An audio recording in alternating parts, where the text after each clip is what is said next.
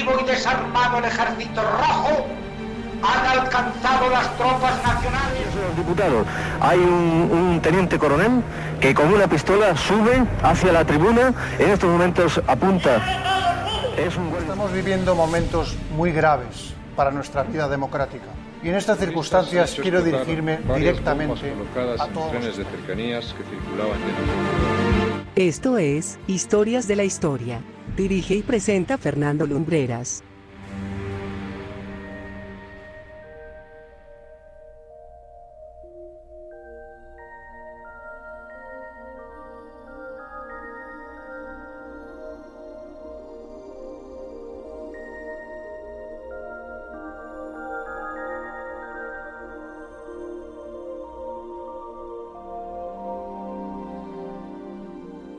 Muy buenas noches amigos y bienvenidos a un nuevo programa de Historias de la Historia.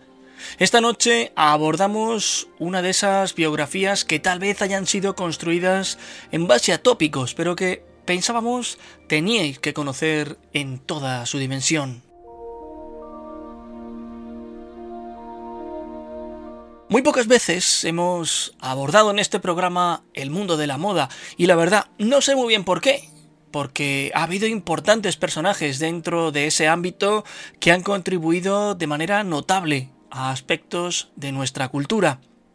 Hoy no pretendemos hacer justicia, que no creo que haya sido el propósito de los muchos minutos que llevamos de andadura en este programa desde sus orígenes, hace ya algunos años. Esta noche lo traemos al presente por cuanto creemos que debéis conocer su fascinante legado y su contribución al progreso de la industria de la alta costura.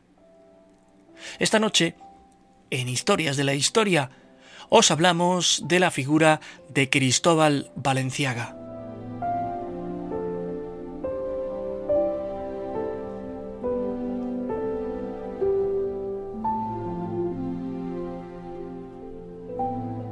Se llamaba Cristóbal Valenciaga Eizaguirre y nació en la localidad guipuzcoana de Guitaria el 21 de marzo de 1895. Su padre se dedicaba a un oficio muy seguido en aquel bonito pueblo situado a poca distancia de San Sebastián. Era pescador. Su madre era una simple costurera. El joven Cristóbal pasaba mucho tiempo en el taller de su madre dado que su progenitor había fallecido en el mar y que nunca le habían atraído demasiado las artes de la pesca, la estadía en el taller de costura de su madre era prácticamente constante.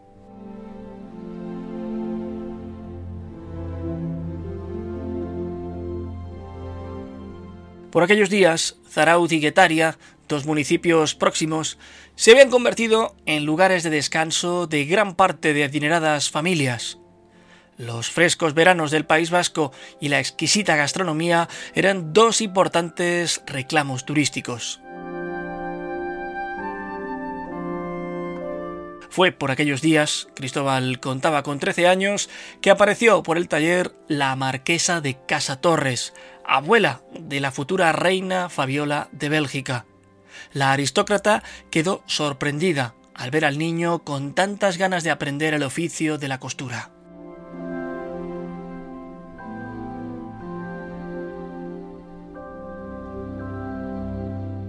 Casi a modo de juego, la marquesa entregó al joven un buen pliego de tela y uno de sus vestidos más exclusivos y le retó amistosamente a ver si era capaz de copiarlo para demostrar su talento.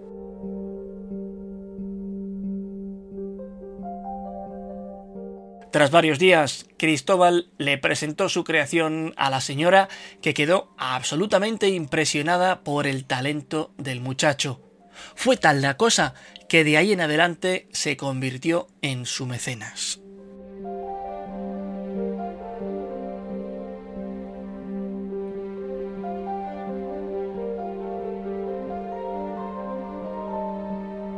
Con 23 años ya era un modisto medianamente conocido en su pueblo natal. Las fiestas veraniegas de esas acaudaladas familias de veraneantes contaban casi siempre con algún invitado que llevaba un vestido diseñado y confeccionado por Valenciaga. En 1918, el joven decide dar un paso más allá y comienza a trabajar en conjunto con las hermanas Lizaso. De hecho, fundaron la que sería su primera empresa, la Casa Valenciaga Lizaso, que, bueno, la verdad fue una iniciativa que duró hasta 1924. Todo terminó a consecuencia de una acalorada discusión entre las partes que prácticamente nunca se reconciliaron.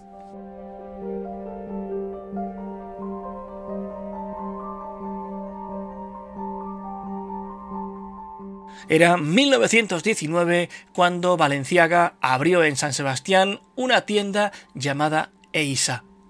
La bautizó así porque ese era el segundo apellido de su madre. Muy pronto comenzó a tener éxito y a ser conocido en determinados círculos de clase alta que pagaban mucho dinero por sus creaciones. Y con ese buen hacer, abrió varias sucursales de Eisa en Madrid y en Barcelona.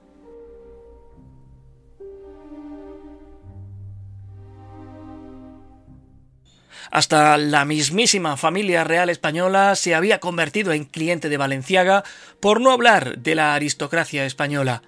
Llevar un Valenciaga era sinónimo de elegancia y distinción. Pero he aquí que cuando todo parecía estar yéndole bien, la guerra civil española hizo su aparición y el modisto hubo de cerrar sus establecimientos. Las circunstancias también hicieron que Cristóbal abandonase el país, estableciéndose en la capital de la moda por excelencia, en París.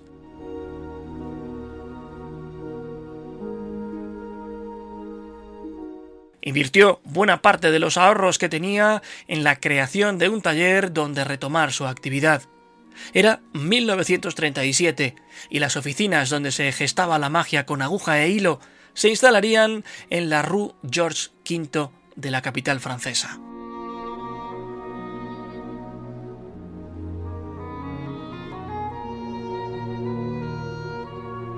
Desarrolló un estilo tan inconfundible como personal. Era muy de líneas de hombros caídos, cinturas pinzadas, caderas redondas. Ganaba importancia año tras año hasta que la década de 1950 significó el reconocimiento internacional definitivo.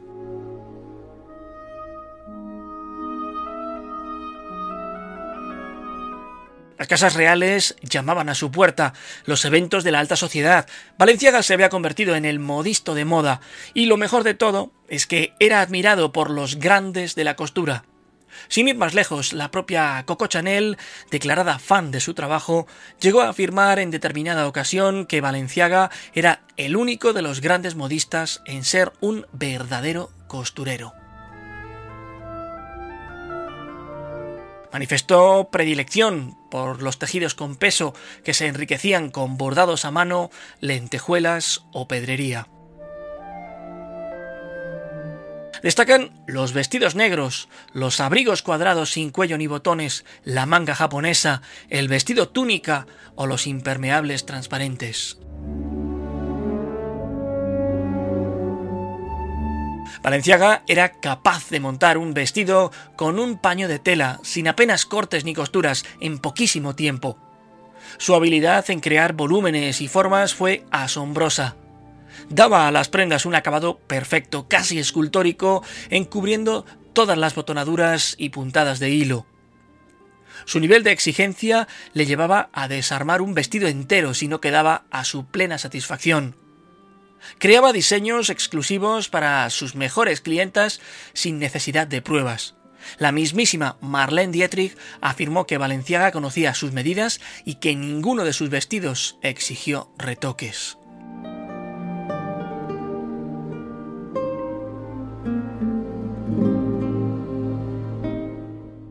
Fue un apasionado de los grandes maestros de la pintura española, especialmente de Velázquez y Goya, aunque sus modelos también muestran influencias cubistas. Se ha dicho que su percepción de la mujer era más japonesa que occidental. Por ejemplo, aunque sus modelos no resultan eróticos a los ojos occidentales, porque son unos volúmenes que encierran o protegen a la mujer, destacan mucho la nuca, un elemento muy erótico en Japón.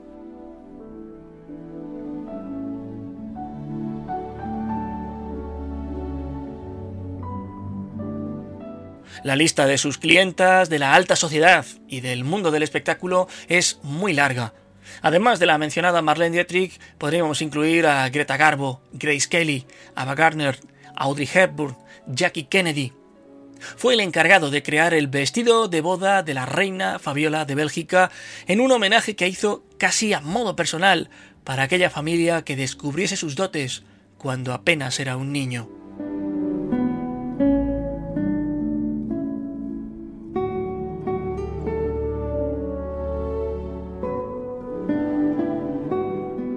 Era una figura legendaria en el mundo de la moda y de la alta sociedad, no solo por sus diseños, sino también por su carácter reservado y su método de trabajo riguroso y discreto. Recibía a sus clientes mediante cita previa y organizaba desfiles privados. No le gustaban las multitudes ni la vida mundana. Guardó con celo su vida privada.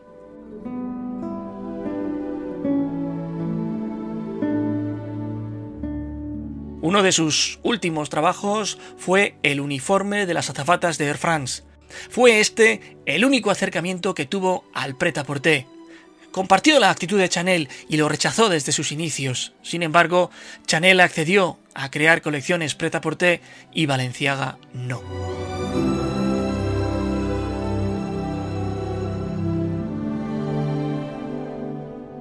Cristóbal Valenciaga decidió retirarse tras 50 años en activo en 1958 con la llegada y con la masificación del prêt-à-porter.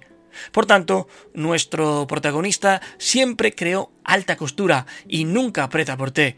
Por eso es considerado por muchos como el verdadero padre de la alta costura.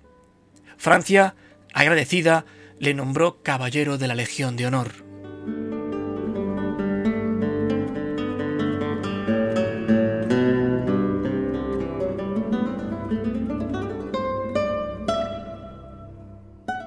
Sin embargo, Valenciaga tuvo problemas durante su apogeo.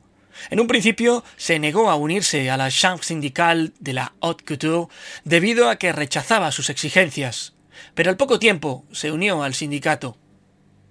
En 1956 decidió separarse del calendario oficial de desfiles acordado por la Chambre y comenzó a presentar sus colecciones a la prensa justo antes de enviarlas a sus clientes, para evitar copias y ganar en visibilidad, por lo que fue expulsado de la Cámara. Desde entonces, sus diseños, a pesar de ser de alta costura, no lo fueron en el sentido legal. Así, para la Chambre syndicale de la Haute Couture, Valenciaga formó parte de los modistos de la alta costura.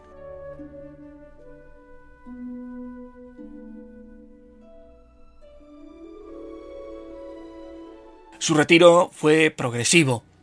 En aquel 1968 que tantas connotaciones tuvo para la capital francesa, su nombre dejó de escucharse como antes. Él mismo quiso echar el cierre a una actividad frenética.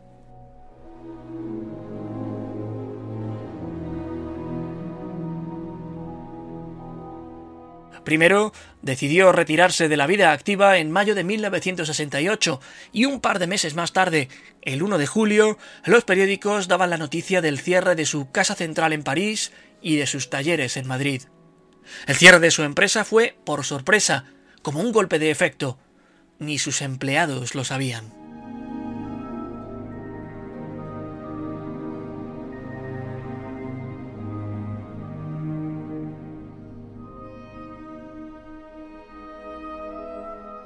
Fueron razones de índole económica las que forzaron a Valenciaga a cerrar su negocio, básicamente la pérdida de rentabilidad del negocio de la alta costura. Por un lado, la fuerte carga impositiva de los impuestos franceses se comía la mayor parte de los beneficios, y por otro, los estadounidenses dejaron de comprar alta costura francesa en buena medida por la política antiestadounidense del general de Gaulle los norteamericanos habían llegado a suponer cerca del 70% de la clientela de Valenciaga.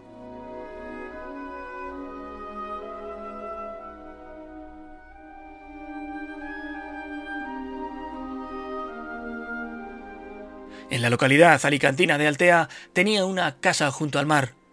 Allí recibía a algunos de sus amigos y daba rienda suelta a otra de sus grandes pasiones, la pintura.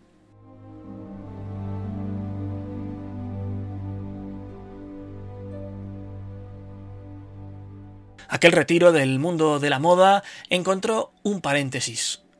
Cuatro años después de haber anunciado que lo dejaba, se encargó de confeccionar el vestido de novia de Carmen Martínez Bordiú, la nieta del dictador español Francisco Franco. La boda se celebró el 8 de marzo de 1972. Los asistentes vieron con sus propios ojos la que sería la última creación del gran modisto español.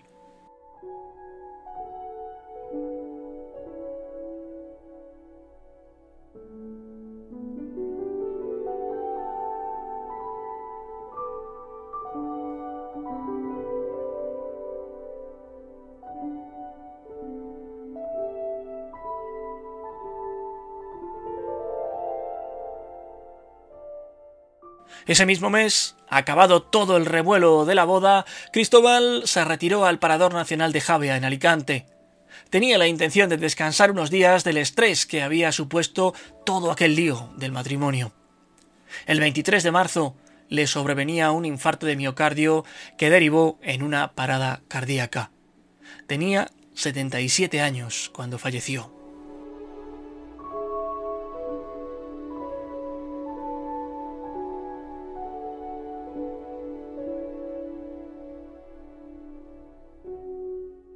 La muerte de Cristóbal Valenciaga causó tremendo impacto en el mundo de la moda. Sus restos mortales fueron trasladados a su localidad natal, donde reposan en el camposanto de la localidad guipuzcoana. La marca Valenciaga había cerrado en 1968, pero eso no significaba que había finalizado para los anales de la historia. En el año 1986, la empresa Jacques Bogart compró los derechos para usar el apellido Valenciaga en creaciones de moda.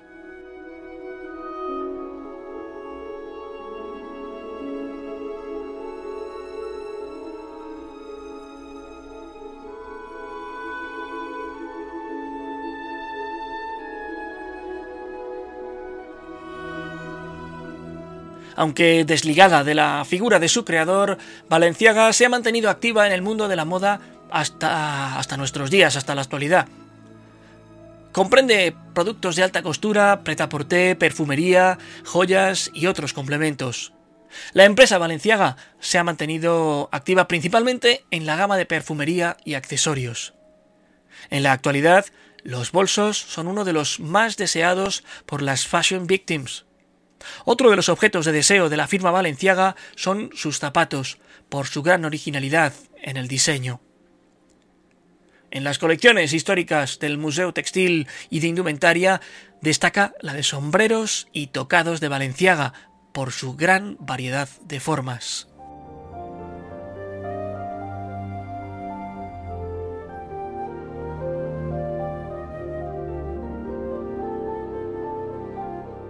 En el taller de Cristóbal Valenciaga se formaron muchos modistos, algunos de los cuales alcanzarían fama internacional y llegarían a tener firma propia. Entre estos se cuentan Paco Rabanne, André Courrèges, Emmanuel Húngaro, Hubert de Givenchy u Oscar de la Renta.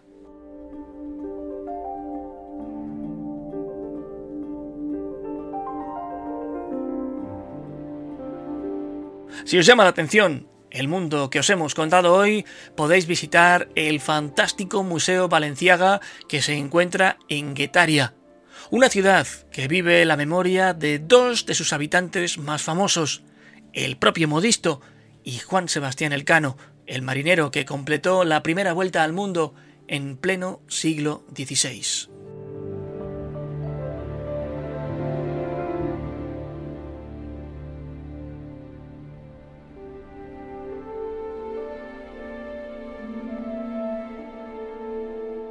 Y esta es la historia de Cristóbal Valenciaga, el gran modisto del siglo XX por excelencia. Esperamos la hayáis encontrado muy interesante. También podéis disfrutar en la web del programa y en las plataformas digitales de todos los podcasts emitidos hasta la fecha y en la web, por supuesto, también hay gran contenido extra. Un placer haber compartido con vosotros esta noche y os emplazo a que nos encontremos el próximo viernes a la misma hora. Mil gracias por vuestra compañía y como siempre decimos, desde Madrid hasta donde sea que os encontréis, muy buenas noches y buena suerte.